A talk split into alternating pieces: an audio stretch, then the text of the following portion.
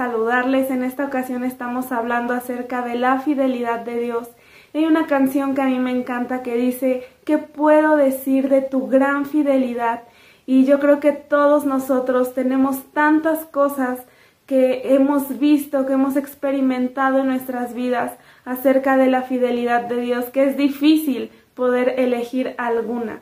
Y yo estaba buscando qué es fidelidad, quién es alguien fiel.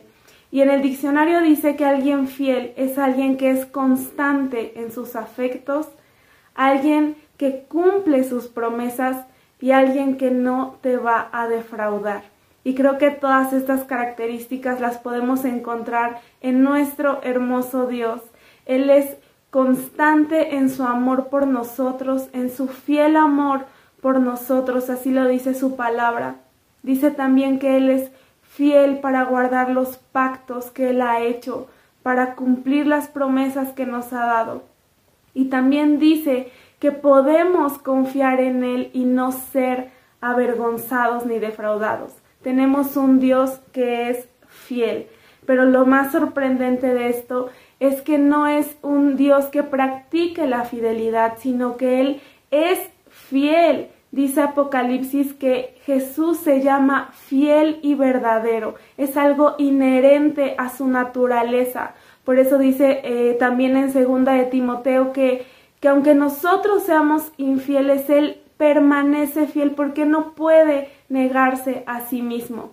Y en esta, en esta ocasión yo quiero contarles un testimonio que me llevó a experimentar algo de lo más padre que he vivido en Dios.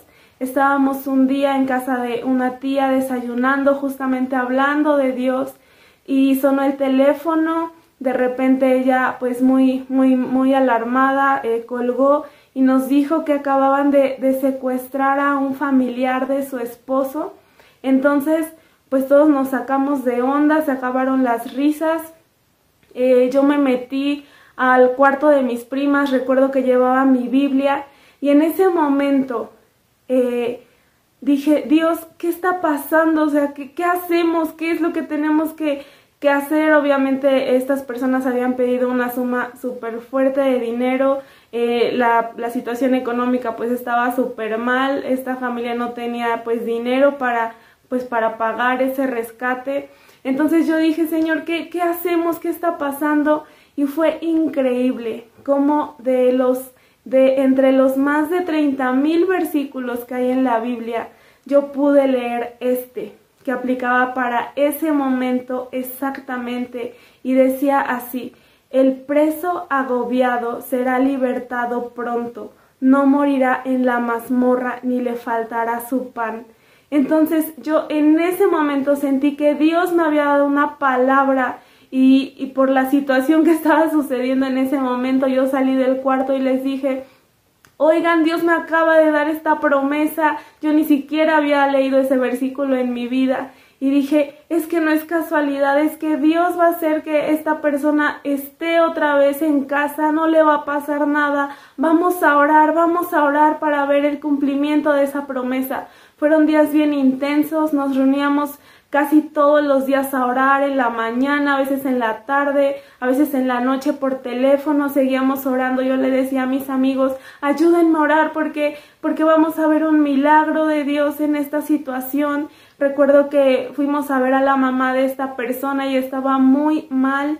Y yo le dije, Señora, Dios me dio una promesa, tenemos que creerle, Él va a estar bien, Él va a ser liberado pronto, no le va a pasar nada.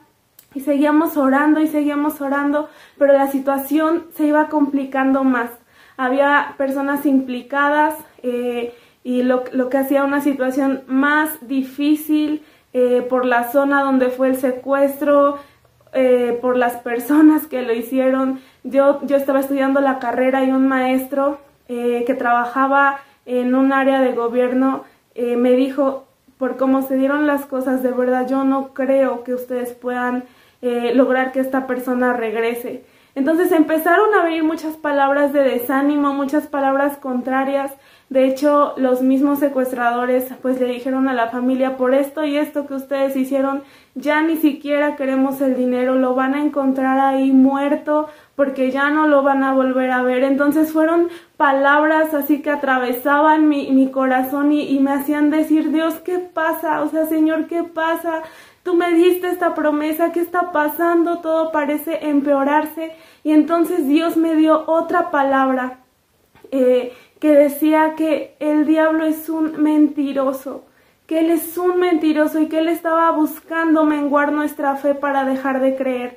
Pero entonces yo entendí que teníamos que seguir orando, aferrados a esa promesa, a esa palabra que Dios nos había dado para esta situación y continuamos orando, orando, orando, eh, incluso con mis amigos, con líderes que estuvieron apoyándonos, con toda la familia, hasta que un día igual estábamos reunidos ahí, sonó el teléfono y le dijeron a mi tía que ya iban a recogerlo porque sí lo iban a, a entregar y que iba a regresar a su casa. En ese momento yo dije, todos dejen todo lo que están haciendo, vamos a poner alabanzas, vamos a alabar a Dios porque Él es bueno, porque Él ha contestado nuestras oraciones. Y recuerdo que puse una, un, un CD que estaba este, ahí a la mano y lo puse y de verdad que sentí la presencia de Dios súper fuerte en ese momento. Empecé a llorar muchísimo, eh, mis tías comenzaron a llorar, estaban unas cantando, otras orando y yo pude escuchar claramente y con una voz impresionante y hermosa en mi oído que decía yo soy fiel. Lo escuché súper claro y en ese momento caí, caí de rodillas porque no pude soportar la presencia de Dios en ese momento. Mi mamá me alcanzó a, sostener todavía, ya casi cuando iba a caer y me quedé ahí dando gracias a Dios porque Dios había respondido, había cumplido esa promesa que nos había dado.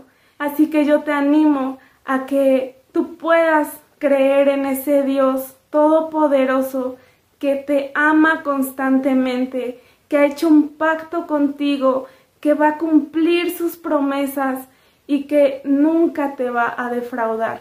Tenemos ese Dios fiel y verdadero en quien podemos confiar. Que Dios te bendiga.